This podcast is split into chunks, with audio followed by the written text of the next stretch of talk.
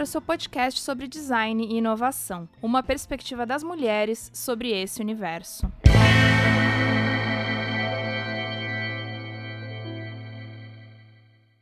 Olá!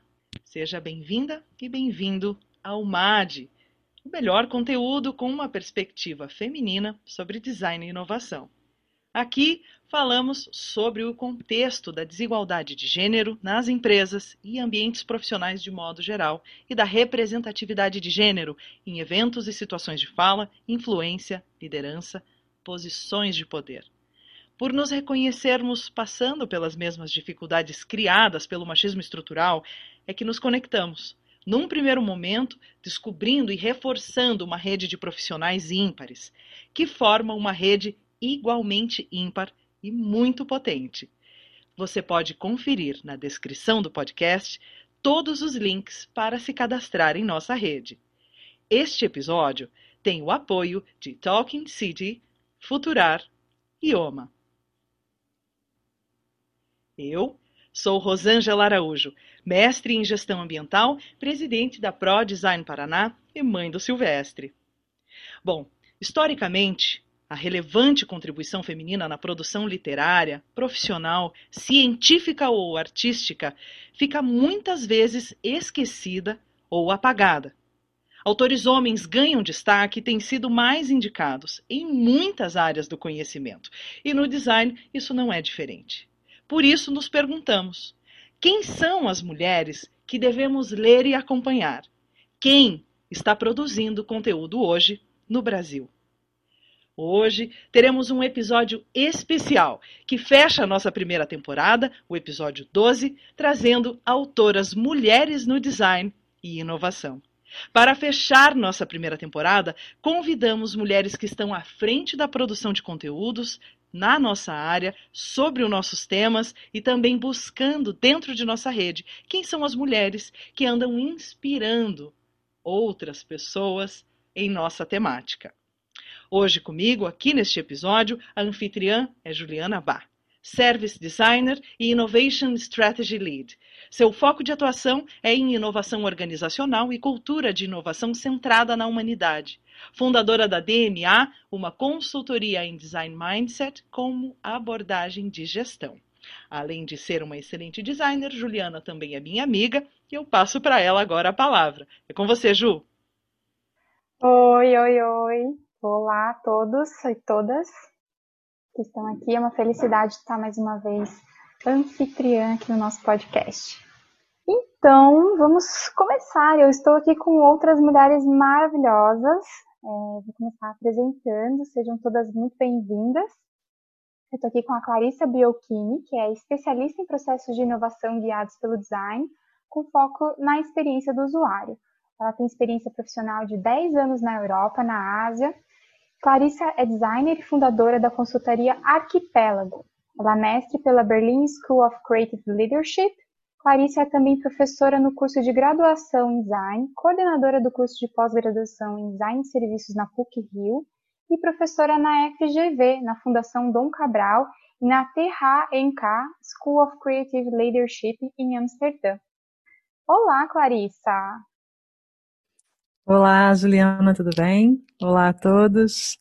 Estou muito feliz de estar aqui, obrigada pelo convite, para estar nesse programa tão bacana, com convidadas tão incríveis. Parabéns, Rosângela, pelo trabalho e espero que tenhamos uma ótima conversa aqui. Estou super animada. Obrigada. Obrigada, seja super bem-vinda. Tenho também aqui ao meu lado virtual a Carla Tipola, professora da COP UFRJ, atua no Rio Tesis Lab, um laboratório de pesquisa e projetos que utiliza o design para contribuir em iniciativas para melhorar a vida na cidade do Rio de Janeiro. Ela tem também atuado como coordenadora na rede Tesis, Design para Inovação Social e Sustentabilidade. Oi, Carla, seja bem-vinda. Olá, Juliana, um prazer estar aqui com vocês e poder compartilhar com vocês e ouvir de vocês o, o percurso como mulheres e designers no Brasil. Muito obrigada pelo convite. Obrigada, obrigada por ter aceitado, obrigada por estar aqui. E também temos Rosana Vasques. A Rosana é designer pela UFPR e doutora em design pela Faculdade de Arquitetura e Urbanismo da Universidade de São Paulo, com um período sanduíche na Aalto University School of Business, na Finlândia. Ela é professora na ESPM, na PUC Campinas e do Departamento de Projetos da FAO. É pesquisadora associada no Inova USP e Visiting Scholar no Institute for Design Innovation da Loughborough University em London, onde trabalha com pesquisa sobre ecossistemas de serviços para inovação e empreendedorismo. Também atua com pesquisa sobre jovens em vulnerabilidade social no projeto Sea Youth. Oi, Rosana, seja bem-vinda. Oi, Ju, prazer estar aqui, felicidade imensa de compartilhar mais esse podcast com super autoras, com pessoas que eu admiro muito é, e com você também, e com a Rô, que é uma admiração imensa pelo trabalho de vocês. Obrigada pelo convite. Ai, obrigada. Eu também posso dizer que sou assim, fã de carteirinha de cada uma é, das pessoas que estão aqui hoje, a Clarissa, a Carla, Rosana e a Rosângela, é, que eu também tenho o prazer de, de ter uma amizade profunda com a Rosângela e a Rosana. Bom, eu vou começar é, com as nossas perguntas. Então, a gente está aqui hoje com autoras que têm produzido e lançado conteúdo no Brasil e no exterior em colaboração com outros designers no mundo. A primeira coisa que eu quero ouvir de vocês é que inspira vocês a escreverem. É, Clarissa, você pode começar? Oi, claro. Bom dia. Então, é, eu sou uma pessoa que gosto muito de compartilhar minhas ideias, eu sempre fui assim, e encontrei no design uma, um campo né, para expressão né, de, de conceitos, e hum, acho que hoje, no mundo onde estamos, né, onde há tanta troca, o texto é algo que se torna um, um instrumento importante né, para reflexão né, e para um, espalhar o conhecimento, né? Fica ali aquele texto, de qualquer forma, é, a discussão ela é iniciada ali e ela se prolonga, né? Independente do assunto. Então hoje eu, eu me apoio muito nesse nesse meio e me inspiro muito em textos também. Tenho tenho é, trabalhado bastante nessa frente. Rosana? além de compartilhar tudo que eu aprendo é, e tenho acesso, eu gosto muito de escrever para dar voz para os pesquisados, dar voz para aquelas pessoas que eu, com quem eu estou trabalhando, que eu estou, o que eu estou descobrindo de novo, o que, que eu estou é, aprendendo com as pessoas com quem eu trabalho, com, com as pessoas com as quais eu pesquiso. Então, é, um, é sempre um, um processo é, de, de grande dedicação, mas muito inspirado em, em compartilhar tudo isso que eu estou aprendendo e, e, tudo isso que eu passo a aprender a partir desse, desse processo de escrita, né? Que é esse momento de reflexão sobre o nosso próprio trabalho. Carla? Eu faço, compartilho a, a, a opinião e a, o que a Rosana falou, né? Essa possibilidade da gente também ser ponte, né? de, de articulação com coisas que estão acontecendo e a gente está podendo observar né, e, e registrar, é, tem também uma, uma ideia de contribuir na. No, falando né, que nós todas atuamos relacionadas ao design, contribuir para que a, essa disciplina, essa área, essa, esse movimento, né, essa direção que seja o design, ele possa estar tá bem alinhado com demandas contemporâneas, né? Quer dizer, que a gente possa refletir sobre como o design está se relacionando né, com o, contexto, o momento é, e os desafios que os designers estão tendo na vida, na prática, né? Então, acho que é uma, uma maneira também, né, complementando o que a Rosana falou, de é, trazer essa, essa vida né, do design, né? E, e, registrar como se fossem fotografias, né? A escrita é uma fotografia, assim, de um momento, né? e depois a gente pode colocar todos essas, esses retratos, essas fotos unidas e ter um panorama, né? Então, qual o ponto de vista do meu colega, né? Qual o ponto de vista da Clarissa, qual o ponto de vista da Rosana, do que está acontecendo hoje e aprender, né? dar suporte a esse processo de aprendizagem colaborativo, né? E que vai construindo a nossa, a nossa área, né? o que é e dando e eu podendo ter o canal para essas múltiplas vozes, né? Então é muito interessante poder ler o que a Rosana escreve, o que a Clarice, todas as outras designers, né? E, e designers estão escrevendo. Ótimo, ótimo. É, quando a gente faz uma revisão bibliográfica, a gente consegue colocar essas várias fotografias uma ao lado da outra, né? E montar uma grande visualização é, de um momento ou de um processo. Super interessante isso. É, Carla, você pode começar contando então para a gente é, como foi esse processo é, de, de, vir a se expressar pela forma escrita é, e como é o seu processo de escrita? É, vocês sabem que na eu, eu atualmente estou numa universidade, né? Então existe todo um processo de publicação, né, de aferição de, de produtividade através de publicações e tal, né?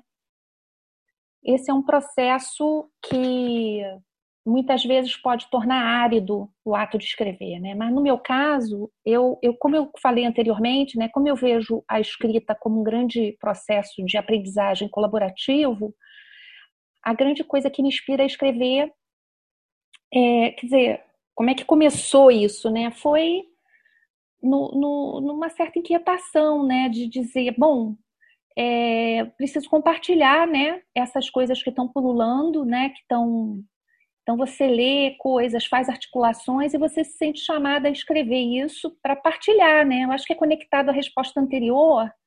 Se, é... Eu me lembro que uma das coisas mais legais que eu escrevi, que eu considerei mais importantes, foi dentro de um transporte, assim, né? Eu estava sentada com um raio. Falei, cara, entendi uma coisa. Entendi, assim, tive uma compreensão de alguma coisa que eu não estava conseguindo elaborar, né? Eu vou contar, né? E foi um grande desafio, porque era uma queria eu tinha que escrever um paper que era internacional e tal essa questão da língua que é uma coisa que né quando você está num contexto também fora. Mas eu me lembro que foi assim, ah, entendi, quero compartilhar, né? Então foi muito interessante esse essa esse momento e foi um dos mais bonitos assim. Eu tento me, me referir sempre a esse momento, né? De compreensão, assim. De, e, é, e, e eu preciso dizer também que escrever, para mim, é um, é um ato assim. Eu me lembro que a primeira coisa que eu escrevi, eu me senti muito exposta né? Porque eu escrevi, se você não considerar o artigo uma coisa técnica, né, fria e tal, você se expõe, você se, olha, isso aqui é, um, é como eu estou pensando isso, né? Então você sai dessa intimidade dos seus pensamentos e se coloca para o outro, né? Então tem esse movimento também de abertura ao mundo, né? E, e eu acho que isso também é muito interessante é, de, de ter na escritura, né? Inspira, abertura contínua, né? De se, se dispor a, a, a conversas, né? Esses movimentos. É muito interessante, né? Essa é quase uma vulnerabilidade que a gente admite de que aquele é um conteúdo que está aberto, né? E que ele não é uma verdade imposta. Não é todo mundo que chega nesse, nessa visão.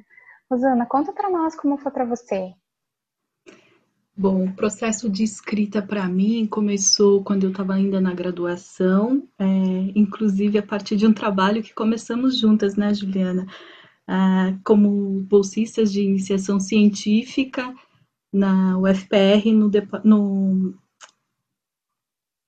no núcleo de design e sustentabilidade. Então, um, meu primeiro artigo foi escrito uh, em 2004 depois, em 2005, é que é, eu fui para o primeiro congresso de design, efetivamente, e, e estar naquele congresso, eu me lembro muito bem que foi uma das coisas que me fez escolher a vida acadêmica. Então, eu já gostava muito de, de pesquisa em design, de trabalhar ah, com diversos autores e ter esse, essa parte mais reflexiva sobre o processo de design.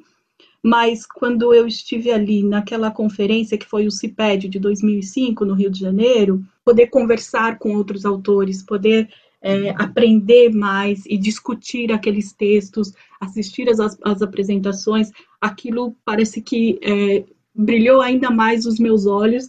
E, e foi ali nessa conferência que eu decidi que eu queria de fato seguir uma carreira acadêmica. Né? Então, o meu processo de escrita começou nessa iniciação científica e se mantém até hoje em função disso. Então, já são aí mais ou menos 15 anos e, e por volta de mais de 40 conferências que eu já participei.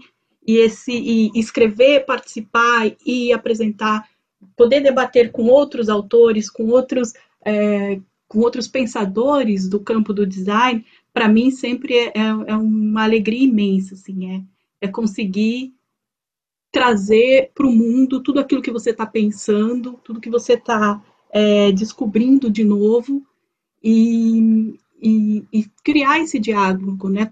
construir em cima desse diálogo. E o processo de escrita, já aproveitando um pouco do, do que a Carla comentou, é, para mim o processo de escrita é bem bagunçado, assim.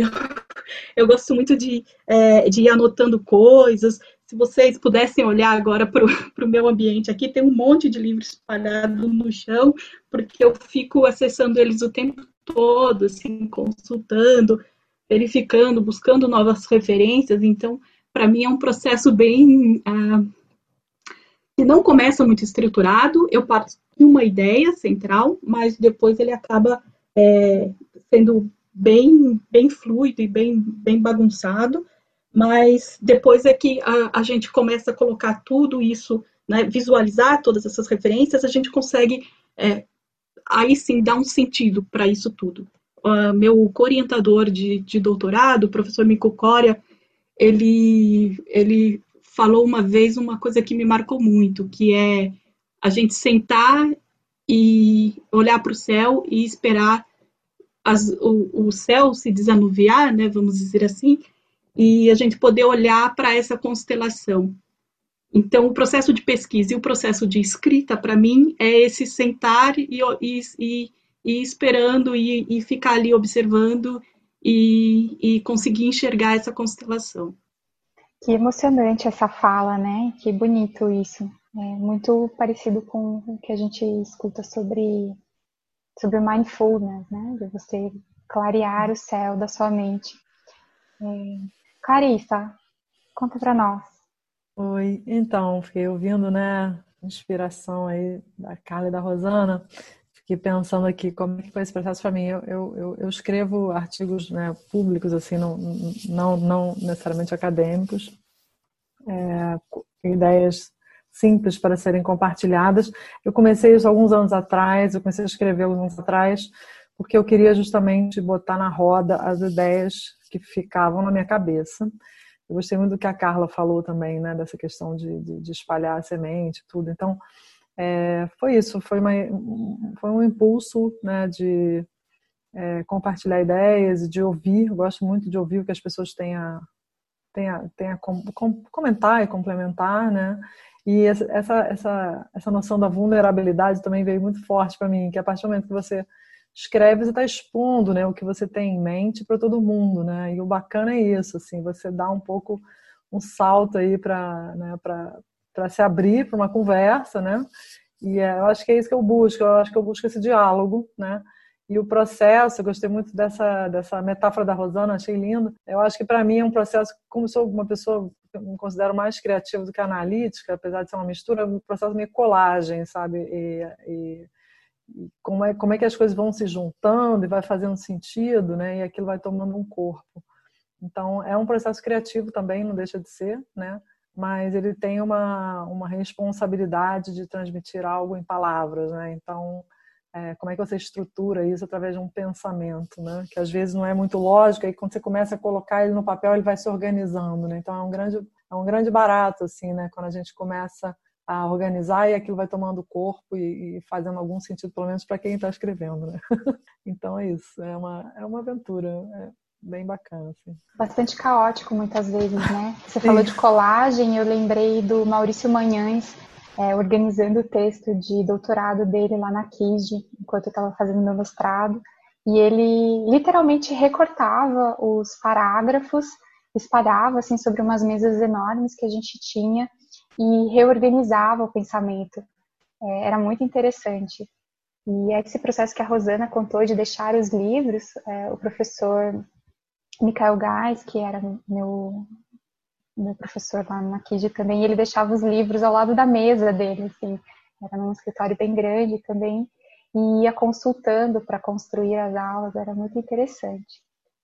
É, eu queria saber de vocês agora quais são os maiores desafios que vocês veem nesse processo de escrita, né, em escrever, e em serem autoras nesse contexto que a gente já colocou é, muito patriarcal. Eu acho que quando a gente estava conversando aqui antes, né? É, tem uma, é, vocês pediram para a gente pensar em autores, já pensei em várias aqui, já listei um monte. E aí, enquanto eu estava listando, eu falei, nossa, quanta mulher escrevendo, quanta mulher interessante, né? Então, eu acho que é, é, é muito importante mesmo, assim, a gente se olhar umas para as outras, né, e ver essa produção, né, essa potência, né, que, que nós temos de, de, de, produzir, de pensar, né, discutir, colocar na mesa, levantar temas e tudo isso. Eu particularmente não penso muito no mundo patriarcal, eu penso mais no mundo das mulheres, assim. Então, eu acho que a gente está tá descobrindo um espaço nosso, né? É, eu acho que é tão potente que a gente não deveria nem pensar sobre isso, porque a gente já está aqui, né, fazendo tudo isso. Mas, mas é interessante, assim, pensar sobre esse aspecto.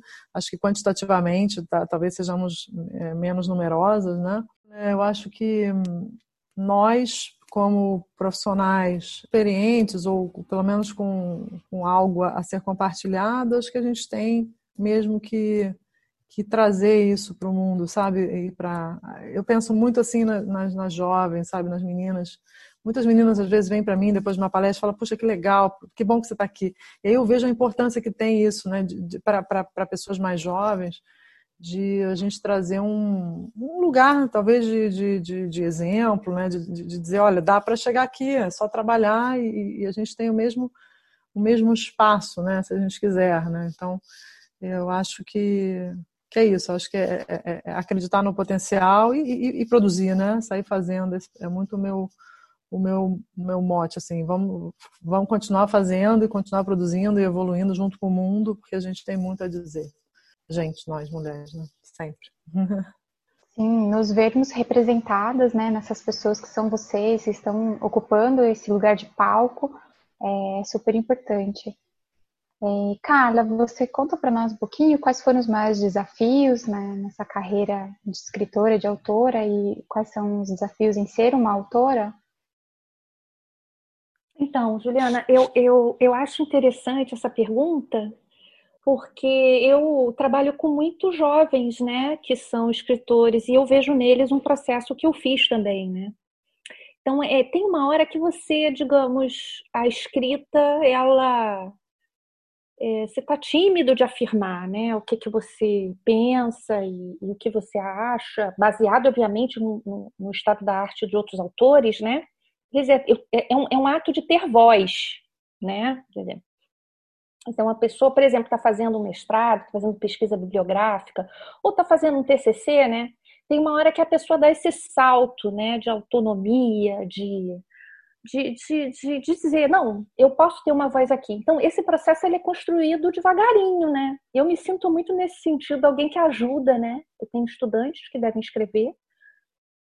Então, eu vejo esse momento em mim mesma, né? Teve um momento que eu falei, não, é, eu posso dizer. E isso é sacramentado por terceiros, né? Você escreve uma coisa, o outro diz, ah, esse processo todo, né, terceiros que dizem que você escreveu e você tem, e o momento que você também tem essa voz e alguém diz isso aqui foi importante que você escreveu, é o ponto nevrálgico, né? E é o desafio, porque você pode escrever uma coisa que ninguém escuta, você pode escrever uma coisa que alguma autoridade qualquer vai validar, você tem espaços de escritas alternativos, vocês têm. Então, acho que o maior desafio é Uh, primeiro, você sair do seu eixo e escrever, né? Você dizer, tenho uma voz, eu tenho, eu sou autônomo, eu posso dizer o que eu, claro, não coisas do só Eu, eu li tudo que falaram e eu tenho essa ideia. E você conseguir conversar, tanto no nível social quanto no nível acadêmico, em todas as esferas,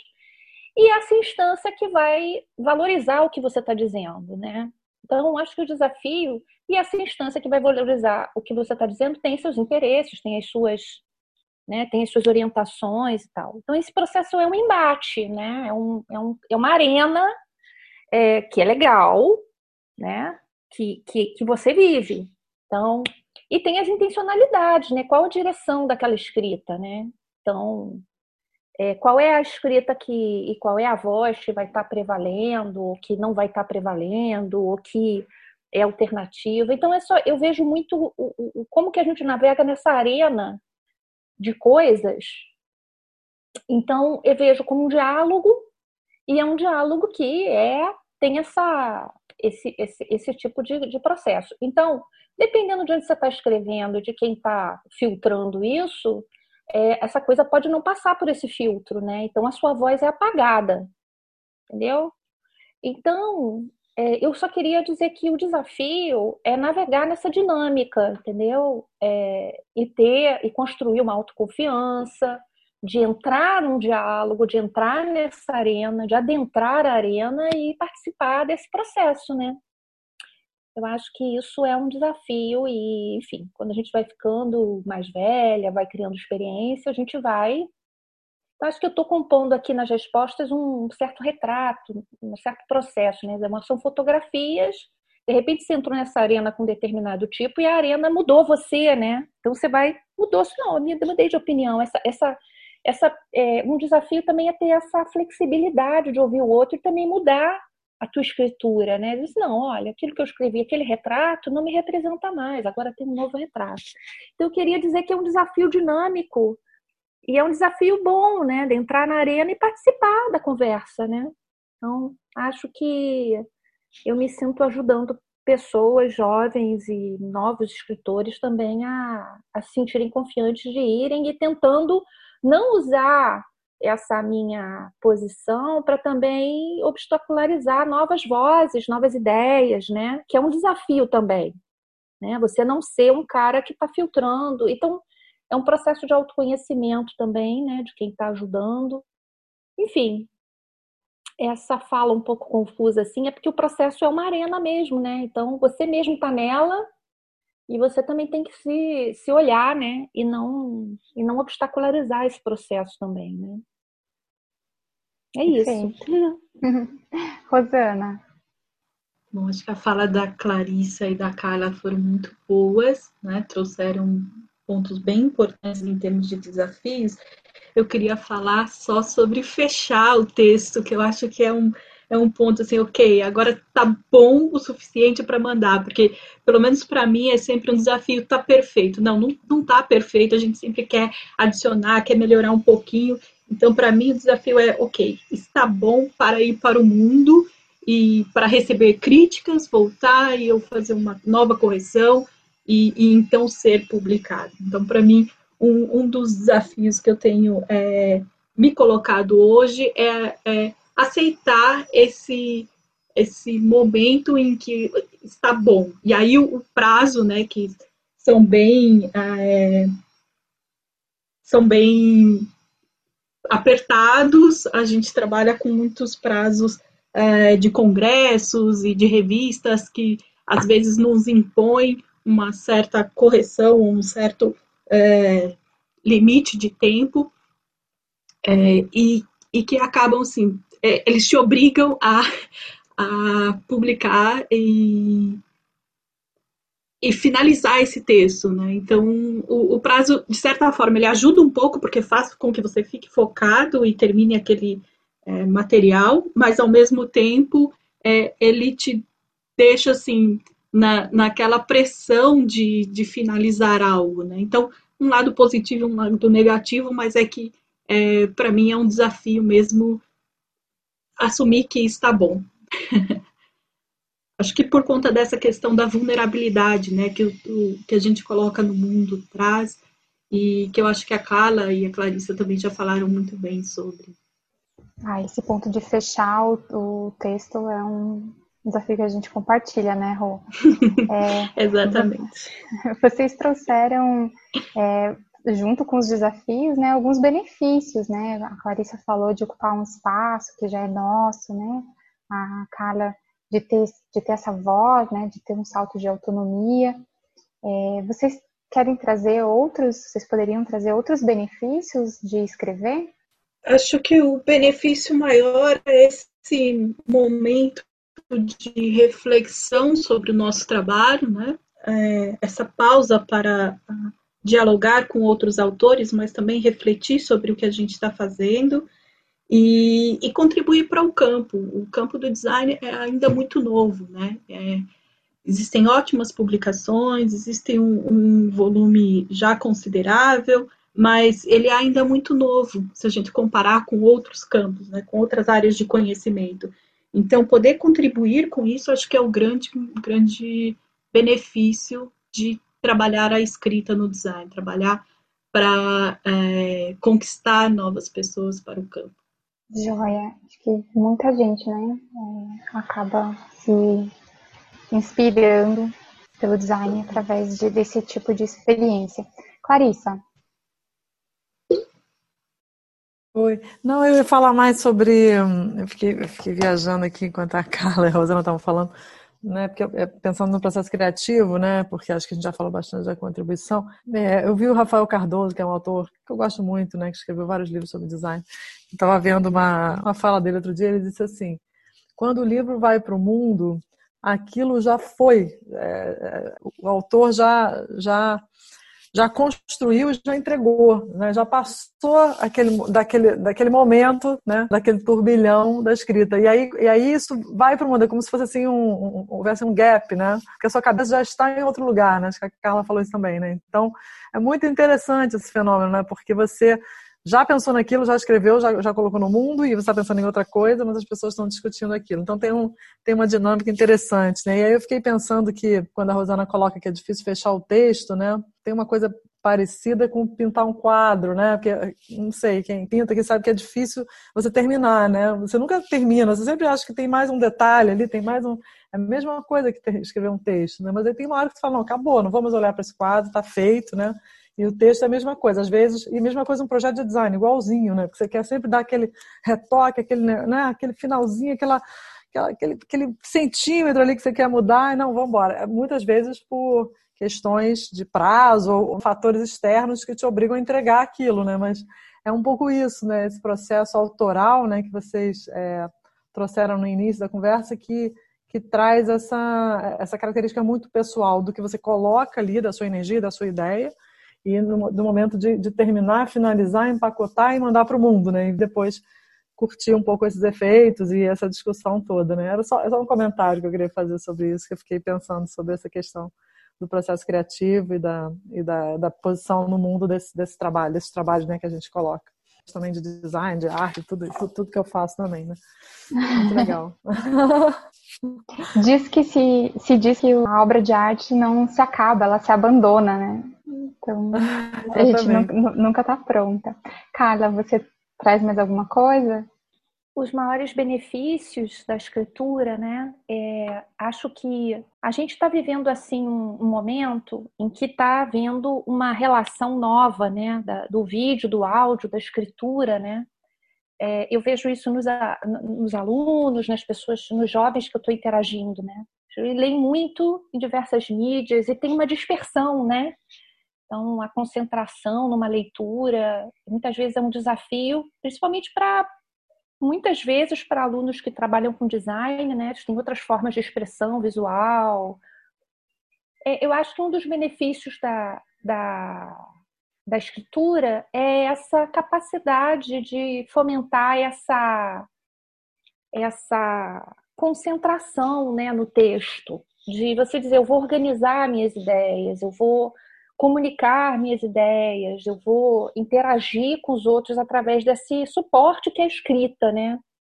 Então acho que tem sido é um dos grandes benefícios é, do escrever, né? E, mas eu tenho visto como a escritura, digamos assim, o texto, né? Na academia, sim, a gente dialoga através de textos, né? É, como é que a gente sai dali para um grande público, né? Pra... Então, assim, tem essas traduções assim de, de, de mídias, de meios e de para mensagem fluir, né? Que podem ser bastante interessantes, né? A gente tem aí, bom, valorizar a escritura como uma dessas possibilidades, né? Que de concentração, de organização de ideias, acho que é bem bacana para as novas gerações e e para a gente também, né? É, dar essa pausa no fluxo, né? Acho que, é, acho que é isso que eu queria dizer, essa pausa no fluxo de tantas mídias, de tantas coisas, e não vou escrever aqui uma, um texto, é, e que eu já falei, a Clarissa reforçou que, que é, parou um pouquinho e congelou esse momento, uma fotografia que já é dinâmica também, mas fez esse retrato, né? Acho que é um benefício interessante, um, um, um ponto de reflexão e, e, parada no fluxo, no grande fluxo, né, de coisas que estão acontecendo, tanto para ler quanto para escrever, né? Acho que é isso. Acho que eu consegui elaborar melhor assim que eu queria dizer essa esse momento, né, de concentração, pausa, reflexão. Acho que é bem importante. Nesse momento, especialmente que a gente está vivendo, né, de excesso de mídias e de uma ansiedade é, causada pelo contexto que nós estamos vivendo, acho que essa pausa, toda pausa é muito auspiciosa. A gente pediu para nossa rede, para as mulheres, citarem algumas referências femininas na produção de design no Brasil e no mundo. E elas trouxeram nomes como Brigitte Wolf, Brigitte Mager, é, Mozota, Campbell é, no exterior, né? E aqui no Brasil, Zoe Anastasax, Virginia Kissman, Maristela Ono. É, quem são para vocês as autoras, né, que a gente precisa conhecer? Clarissa. Oi, bom, eu, eu anotei várias aqui, muitas que eu admiro bastante. Então, eu fiz uma lista aqui de brasileiras e depois de não brasileiras. Vocês querem que eu leia a listinha que eu, que eu anotei aqui? Pode trazer, Clarissa. Tá, então, eu, bom, são várias autoras aqui, muitas nas áreas, na, maioria na área do design, né? A Lara Penning, que escreveu Introduction to Service Design, Design the Invisible, que é um livro ótimo. Coloquei algumas pesquisadoras brasileiras, tem a Roberta Campos, a Letícia Casotti e a Maribel Soares, que são do COPIAD, o Centro de Estudos do Consumidor. Não são designers, mas escrevem sobre comportamento do consumidor. É, tem a Manuela Quaresma e a Cláudia Montalvão, que são da PUC, que escrevem sobre ergonomia e o X elas têm laboratório de pesquisa lá na PUC, inclusive a Manuela coordena um curso com ela de pós-graduação. Da PUC também tem a Vera Damasio, que escreve muito sobre design e emoção e, e tem um projeto também para a geração mais 50. Tem a Bárbara Zaniek, que é minha amiga também, escreve também sobre a estética da multidão, cultura e práticas criativas. E três outras autoras que não são do, do design, mas que são referências para mim. Uma é a Miriam Goldenberg, que já escreveu vários livros, né, que é uma antropóloga incrível, a Lucelena Ferreira, que escreveu um livro sobre, chamado Mulheres na Liderança, Obstáculos de Gênero nas Empresas e Estratégias de Superação, e a Marilena Chauí, que acho que é referência para todas nós, né?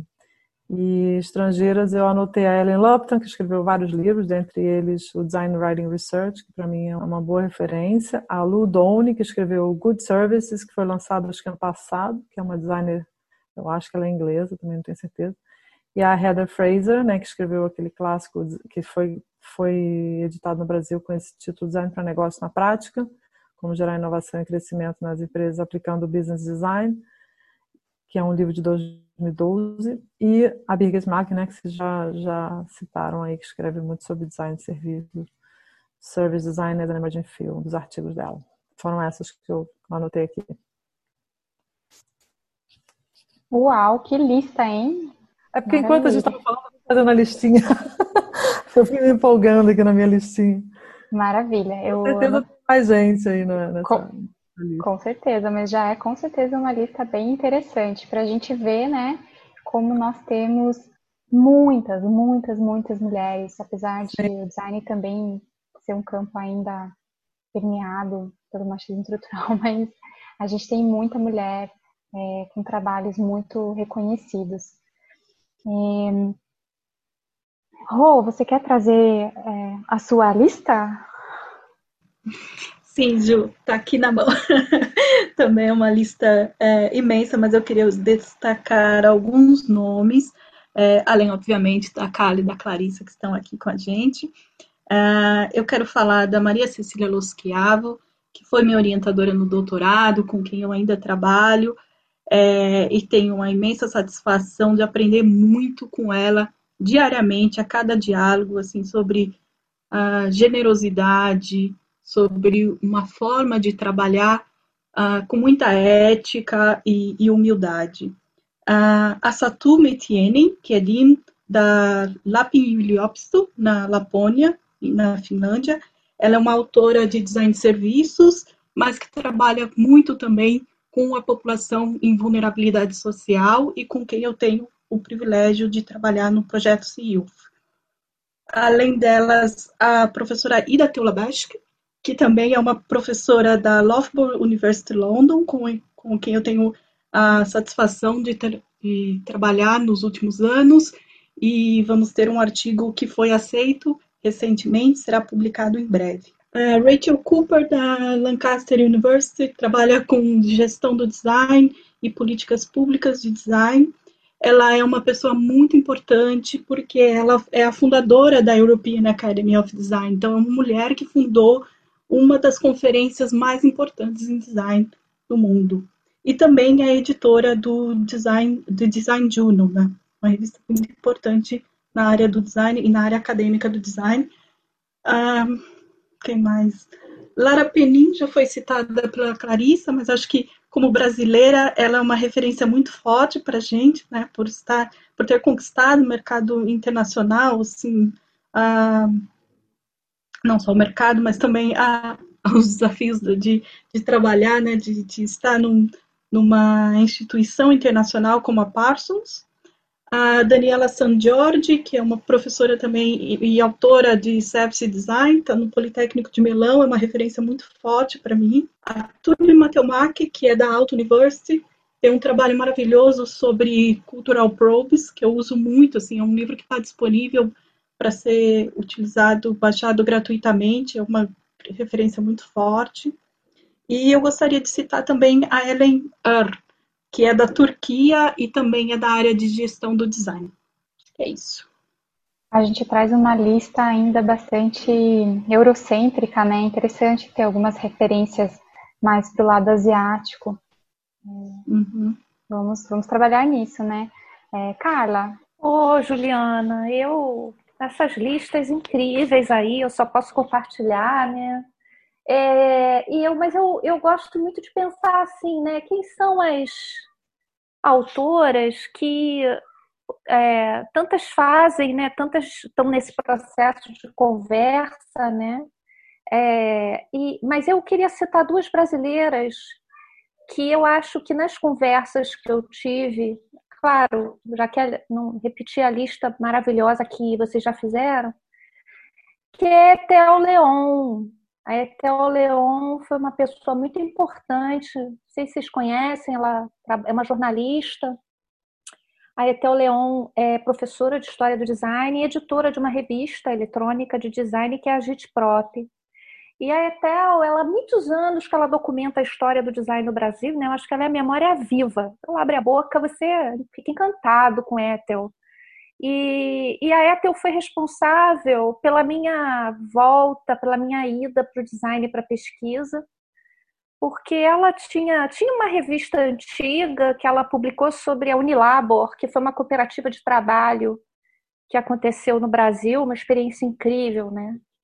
E, e, eu me encantei com a história da Unilabor e voltei e fui fazer mestrado sobre a Unilabor. Então, a, a Ethel Leon, é, eu acho que ela deve ter influenciado demais aí todos os designers. Ela é de São Paulo, uma pessoa que me inspira bastante, complementando aí a lista, né?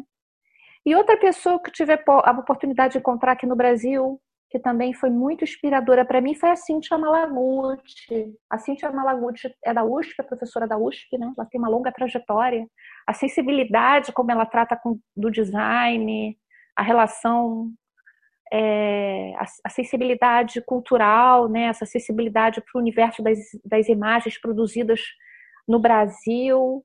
né? É uma coisa é fantástica, a Cíntia, né? E, e eu gosto muito de conversar com elas. Então, só no contexto internacional, vocês sabem, né, a rede DESIS, DESIS, DESIS, cada um diz de um jeito, né? Design for Social Innovation and Sustainability, tem muitas mulheres, né? Então, eu, assim, eu citei a Cíntia e a Ethel porque elas tiveram um papel no diálogo comigo muito pessoal, né? É, no Brasil, né? Mas no, no cenário internacional tem a Virginia Tassinari, a Virgínia é uma. Eu, eu curto muito a Virgínia, que a Virgínia ela dá aula numa escola de design, ela pensa com design, mas ela tem formação em filosofia. Então, esse casamento que ela faz entre o design e a filosofia, ela tem um negócio na rede Desiste, que são os Philosophy Talks. Ela, ela toca essa iniciativa, né, conversas de filosofia e design. É, eu acho que ela reúne um grupo de pessoas sempre muito inspirador. Né? Tem um site que eu vou botar aqui depois para vocês, é, eu acho que ela é uma pessoa que é, leva o design articula diversos pensadores da área do design bem interessantes, né?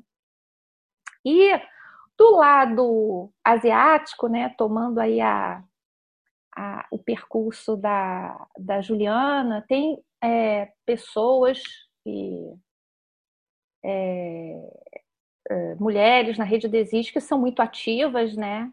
É, uma delas, às vezes a gente tem até uma certa dificuldade de pronunciar, né? Que é a, ela está na Tsinghua University, que é a FANG.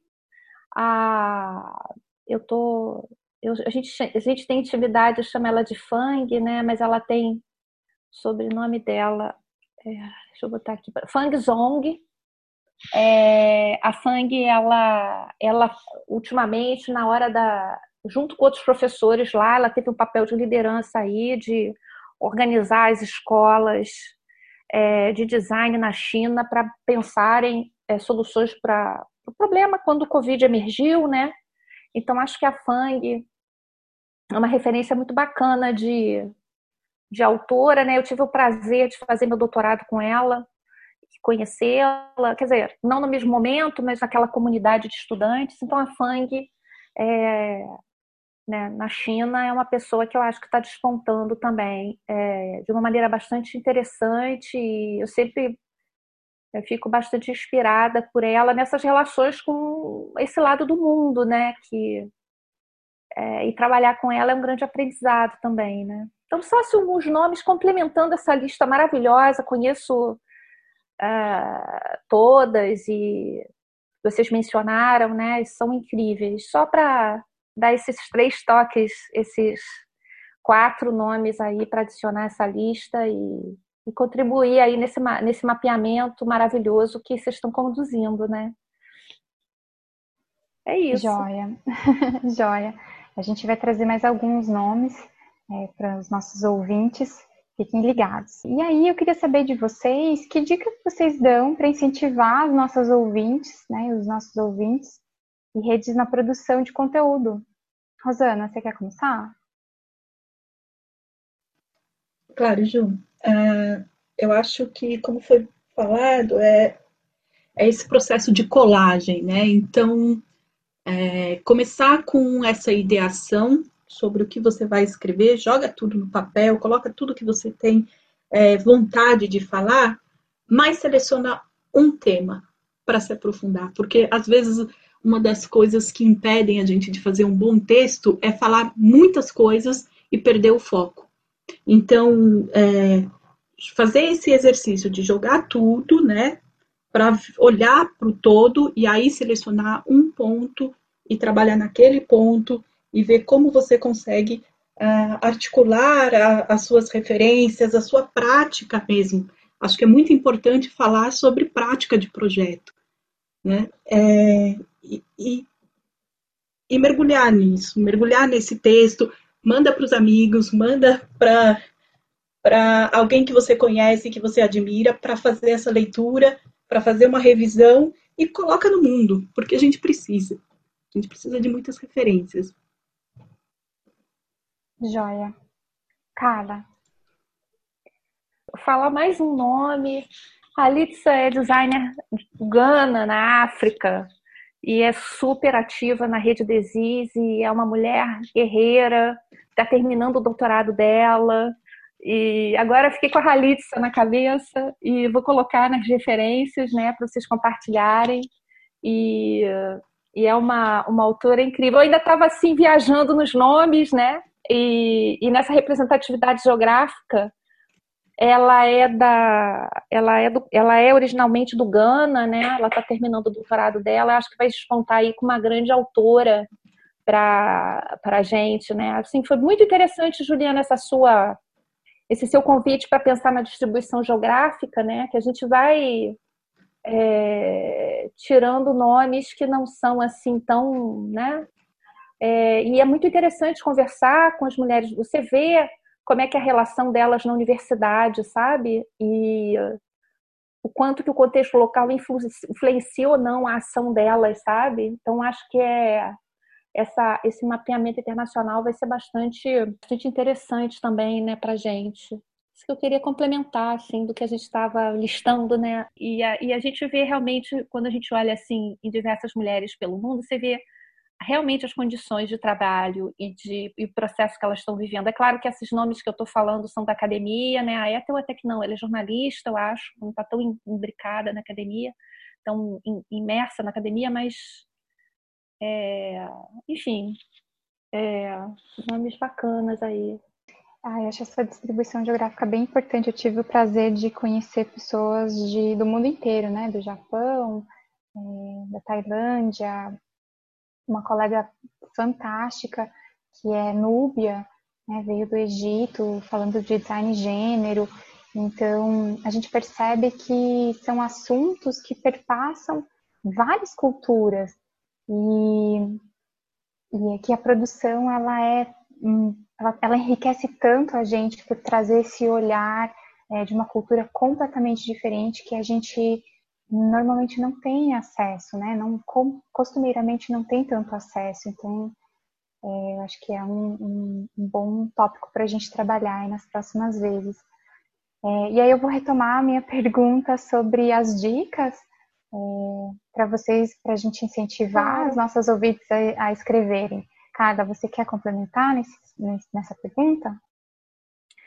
É, as dicas para incentivar a escritura, eu acho que é essa vida vivida, e eu acho que vários pontos que a gente ressaltou aqui no nosso, no nosso percurso, na nossa conversa, foram pontuando nessa né, incentivar, né, esse, esse, esse incentivo, né, quer dizer, você se expressar, né, a gente está vendo aí essas pessoas incríveis e também mulheres que estão construindo, né, essa fotografia, não ter receio, se abrir, ter autonomia, né? E, e, e, e, ter voz, né? Eu acho que é importante ter voz e a escritura também como momento de reflexão. Eu acho que uma síntese disso tudo que a gente foi falando né, é uma afirmação da sua autonomia, da sua voz, da participação num processo de aprendizagem social através da escritura. A gente lê, é lido e reflete a partir do que escreveu. A entrada nessa arena onde essas conversas é, são construídas e, e, e, poder participar no sentido de ter uma opinião e, e né, mas uma opinião aí é muito interessante é, refletir sobre isso também sobre é, quando a gente fala na academia assim, eu li o que foi escrito por outras pessoas, eu ponderei e refleti, a escritura é uma, como reflexão não é só uma opinião pessoal, né? A reflexão crítica, né? Então, é, isso requer um certo esforço de você entender, uh, ler outras pessoas que escreveram sobre o assunto, né? Então, ter o respeito pela escritura. É, é, eu acho que todo mundo escreve muito hoje em dia, né? Nas, é, redes.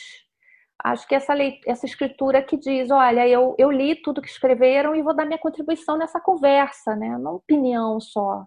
Acho que esse tipo de escritura é, é, refletida e baseada no que os outros já escreveram sobre o assunto e, e meditada é muito importante, né? Então é um incentivo a participar dessa arena com esse olhar, né? Com esse esforço de ler, não contribuir aí para uma confusão né, só também, mas também pensar um pouco também, né, refletir e participar desse processo é, de uma maneira responsável, né, de uma maneira autônoma, é, refletida, crítica, é, pessoal também, né?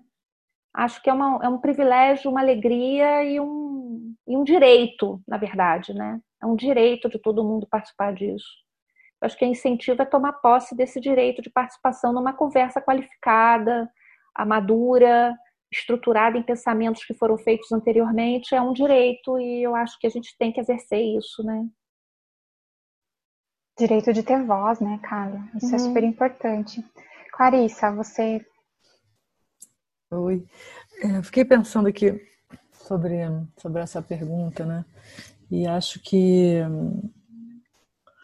É, só complementando o que, a, o que a Rosane e a Carla trouxeram, eu acho que o, o, o, que, o que eu acho interessante, pelo menos como vai funcionando aqui para mim, assim, eu vou, eu vou anotando as coisas que, que me fazem refletir, né, os pontos, a, as críticas, as, as questões não respondidas, né, intrigantes assim para minha visão. E aí eu, eu coloco isso tudo num, num, num caderno, num mapa, um pouco usando atrás da colagem, né?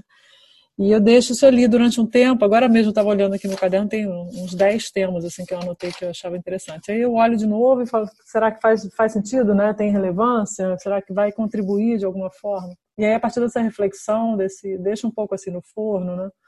A partir daí, de ler um pouco o que está sendo dito sobre aquilo, eu, aí eu, eu, começo a, a, colocar no papel. Eu acho que é um processo muito pessoal, né, de cada um, da, de como funcionam as mentes e as cabeças e os corações de nós todos, mas é, eu cada vez mais acredito numa, numa conversa, né, e numa, eu gosto dessa ideia de arena que a Carla traz. Então, o que está fazendo sentido para mim, de uma forma bem construída, jogar no mundo e, e, e, e gerar mais conversa sobre aquilo e principalmente reflexões, né? Eu acho que nesse mundo tão imediatista, né, onde a gente vive, acho que as reflexões são importantíssimas. Parar, refletir, né? Meditar sobre aquilo, né? Como é, como a Carla trouxe.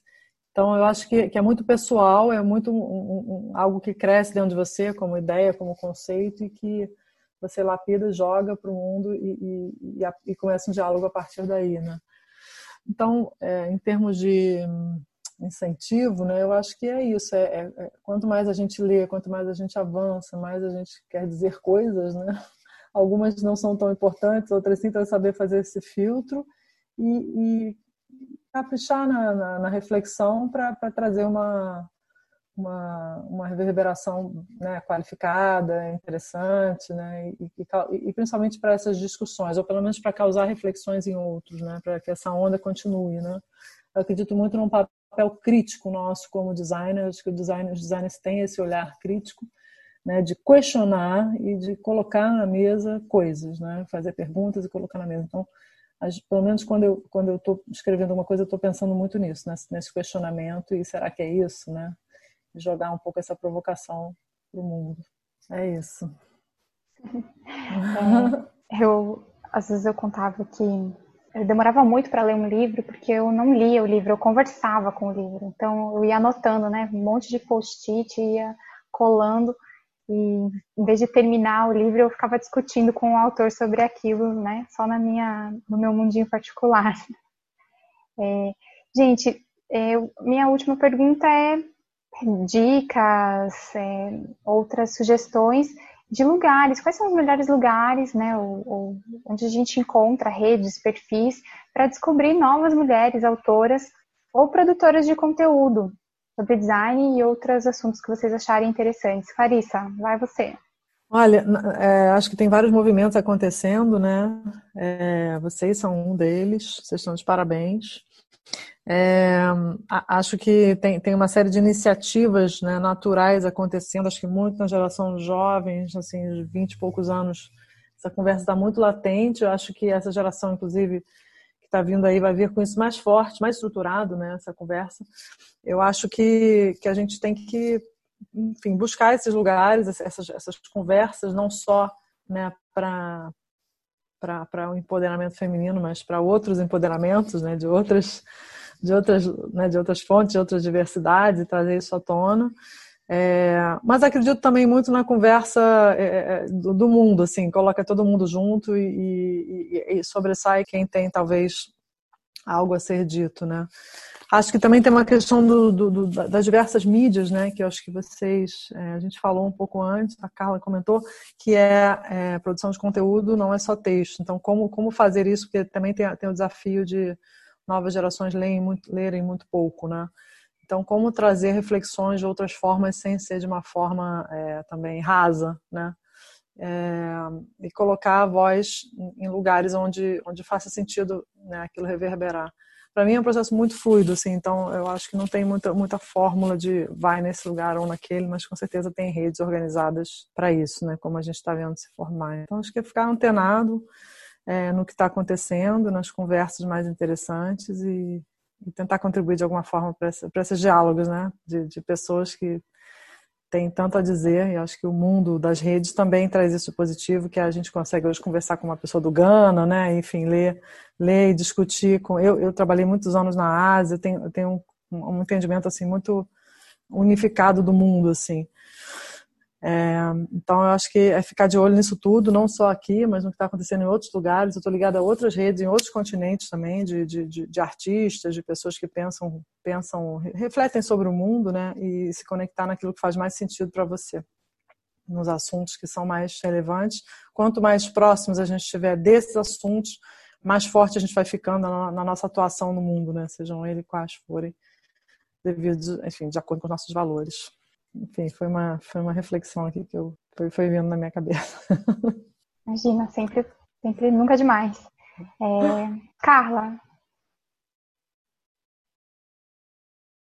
É, é, assim, eu assim, essa, essa questão das redes é muito interessante, né? Eu, eu tenho, como, eu, como você comentou no meu perfil, né? Eu tenho atuado para servir aí a rede Desis, né? Um mandato aí de coordenadora coordenador é para servir, né? Então eu tenho tentado alinhavar muitas conversas entre os autores e as e os membros, os coordenadores dos laboratórios, das equipes, né? Agora a gente quer conectar os estudantes entre si também. Então eu me sinto muito uma pessoa que ajuda, sei lá, aquela pessoa que é, abre, prepara os quitutes, abre a porta e, e, e prepara a mesa para a festa, né? Assim, servindo a rede é, para que essas conversas possam acontecer, né? Então eu acho que é um lugar bacana para para tem sido, né? Então como eu estou muito envolvida, eu eu trago essa essa rede como lugar é, todos esses nomes que eu falei, né? A Virgínia, a Halitza e a e a Fang são nomes que estão lá, né? A gente aprende muito, o processo de aprendizagem colaborativo, né? Então, eu acho que é um lugar interessante de, de, de pesquisar, né? E, e, é onde eu tenho tirado um pouco essa é, um grande aprendizado, né? De, de para descobrir novas mulheres, novas novas é, autoras que estão surgindo ali, né? Jovens que estão é, conectadas e esses, essas conversas que acontecem reúnem pessoas de todas as idades, gêneros, perfis. Então, é também uma espécie de arena né, de conversas e, e eu acho que é um lugar interessante, né? Agora, tem outras, outras então, esse é um lugar privilegiado, né? Porque eu, que, para mim, pessoalmente, que eu acho que tem sido muito fértil. Então, lá no site tem as newsletters, você pode se inscrever para receber. Então, muitas vezes a gente faz sempre eventos né, internacionais e tal que discutem temas. Eh, quando o Covid estourou, a gente fez um Zoom e foi uma conversa incrível, assim. As pessoas estavam ainda muito abaladas, né, muito chocadas com o que estava acontecendo e foi muito interessante também com uma comunidade vital, né. acho que redes são comunidades também vivas, né, e eu acho que vale a pena é, ter algum tipo de aproximação, né? Tem muitas redes, né, que, que de design que nascem é, e tem as sub-redes no Brasil, né, que é, por exemplo, a, dos, dos, professores que são ligados à sustentabilidade e à inovação social também aqui. Então, a gente está conectado com várias universidades brasileiras. Eu não sei se é porque eu estou particularmente envolvida nesse processo, é, eu, eu sigo muito essa. E agora, no design em geral, tem muitas outras redes, vocês conhecem melhor do que eu, e tem uma que é a de redes de escolas de design, que é a Cúmulos. É uma rede conecta várias escolas pelo mundo, né? E, e, e tem é, é, congressos anuais, né? Duas vezes. Eu estou falando dela porque ela não é uma rede temática, né? Ela é uma rede de escolas, porque tem várias redes temáticas, como a DESIS, né? É, que é de design para inovação social e sustentabilidade, mas essa, essa rede de, é uma, são redes de escolas. Então, a educação em design é uma coisa importante para ela, né? e, e ela é, e tem diferentes focos, né? E a regularidade dela é um, se torna um fórum interessante para conhecer pessoas, coisas que estão emergindo. Tem, fazem duas, dois, dois congressos por ano, inclusive a rede, a nós, por exemplo, é, vamos sempre e temos sempre algum evento nos, no, no, no, nas conferências cúmulos. Então, acho que a conferência cúmulos pode ser um hub de encontros de diversas redes de design. Né? Eles estão construindo, procurando construir dessa maneira também. Entende? Então, várias redes temáticas de design vão poder confluir ali nessas conferências.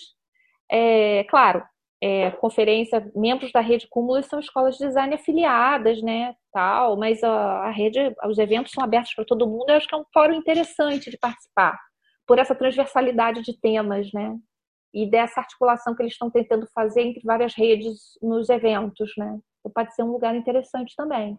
Acho que aqui também, em termos de lugares, vocês falaram muito de rede, mas eu acho que uma coisa muito interessante de para descobrir novas mulheres autoras é o nível local, né?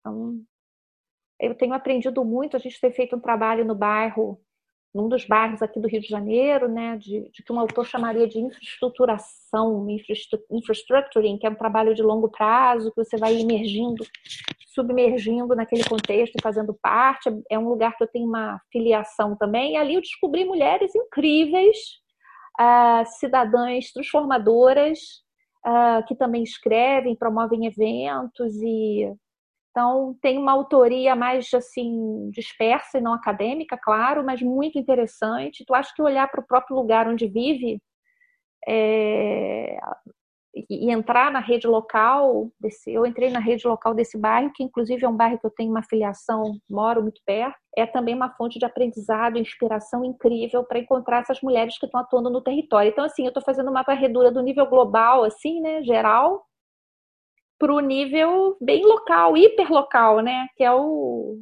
mulheres incríveis que estão do nosso, nosso lado e que nos inspiram demais.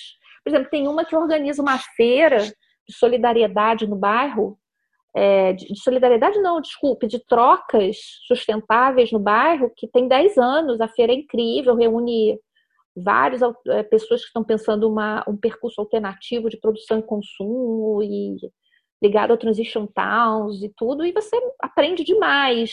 Então, acho que esse nível de autoria não acadêmica ou dispersa é um, uma, um lugar de aprendizado muito grande, né? E como diriam, ah, dizem alguns autores, né? É um mundo em que todo mundo faz design, né? Então, a gente aprende também com os cidadãos, né?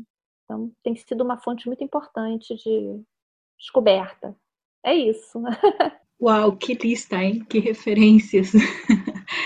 É, acho que a Rede MAD vai ser a, a grande referência para quem está buscando mais informações a partir dessa lista e do que a gente tem construído junto. Eu queria, na verdade, pontuar uma coisa: evitar locais onde há uma banalização do termo design. Acho que é, esse é o ponto preocupante, não, não se ater a essas redes em que design é tratado de uma forma muito rasa ou de uma forma ah, sem muitos, muitos critérios, né?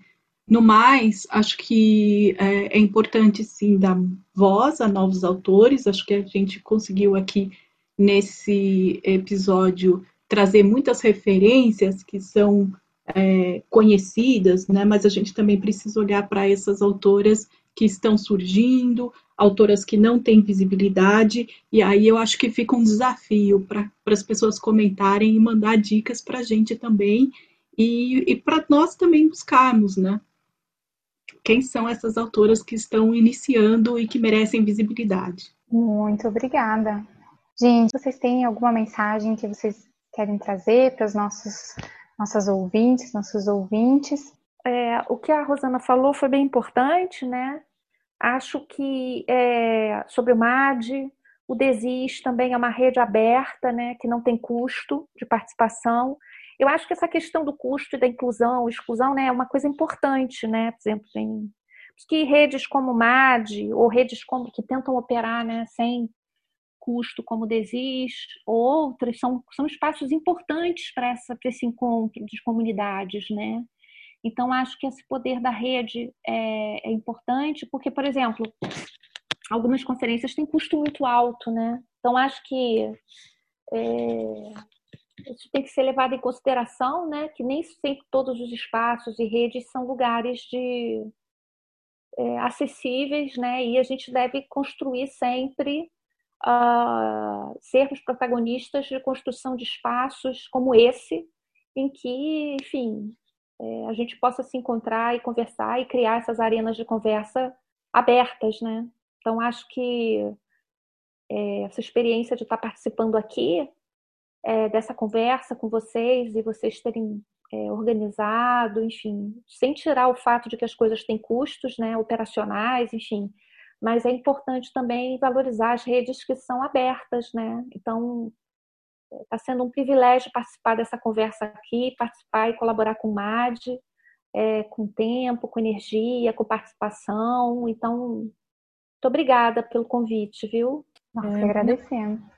É, eu queria fazer uma pontuação, eu lembrei de uma, se der para citar ainda, eu, eu, me lembrei de citar a Gabriela Agostini, que não sei se vocês conhecem, que é uma pessoa incrível, que tem o Olab, que é uma, ela trabalha com tecnologia e mulheres. Ela escreveu um livro junto com a Eliane Costa, que se chama De Baixo para Cima, organizado é, por, por, pelas duas, como agentes culturais, trabalha na área de economia criativa e da tecnologia. A Gabi é uma pessoa que é bastante forte nas redes ligadas a mulheres e tecnologia e tem um trabalho admirável, assim. É, só para complementar aqui a nossa lista de referências de redes, né?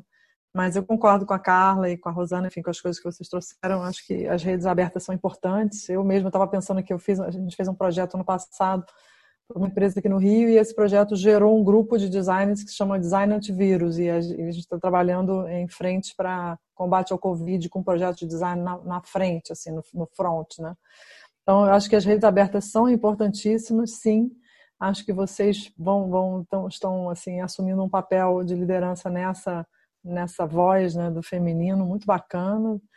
E, enfim, também estou muito feliz de estar, de estar aqui com vocês nessa, nessa conversa tão alto nível e tão, tão, tão forte, né? tão feminina e tão, e tão importante. Então, queria agradecer também. Também quero agradecer a oportunidade de estar aqui colaborando com o MAD. Acho que foi um, um momento incrível para todas nós e de felicidade imensa por poder participar. Muito obrigada mesmo. Eu que agradeço. Assim, Agradeço demais a oportunidade, foi uma conversa incrível. Espero que vocês que estão nos ouvindo tenham gostado muito, é, assim como eu gostei, tenho certeza que a Nina também gostou. É, lembrando que todas essas referências que essas mulheres maravilhosas trouxeram, elas vão estar na descrição do nosso podcast. E se você tiver outras referências que você queira trazer para a rede, comenta lá, manda para a gente, a gente vai colocando nos próximos episódios. É, e lembrando que a nossa rede ela também é uma rede aberta, a Rede MAD, Mulheres Atuando em Design e Inovação, não tem nenhum custo para participar. Na descrição do episódio também está, estão todos os links para você participar. Mulheres venham, é, preencham o nosso formulário para a gente conhecer um pouco mais vocês e venham que está acontecendo muita coisa legal. Então, o nosso podcast é um resultado né, desse nosso encontro é, dos atritos, dos, é, das conversas, do, de tudo que é profícuo nessa rede. E, e a gente está aqui trazendo para vocês esse conteúdo que está aqui disponível no Brasil. E agradeço muito. Agradeço a Rosângela, a Carla, a Clarissa, a Rosana e a Camila, a Carla, é, todas as pessoas que fizeram essa essa temporada possível. Então, muito, muito, muito, muito obrigada.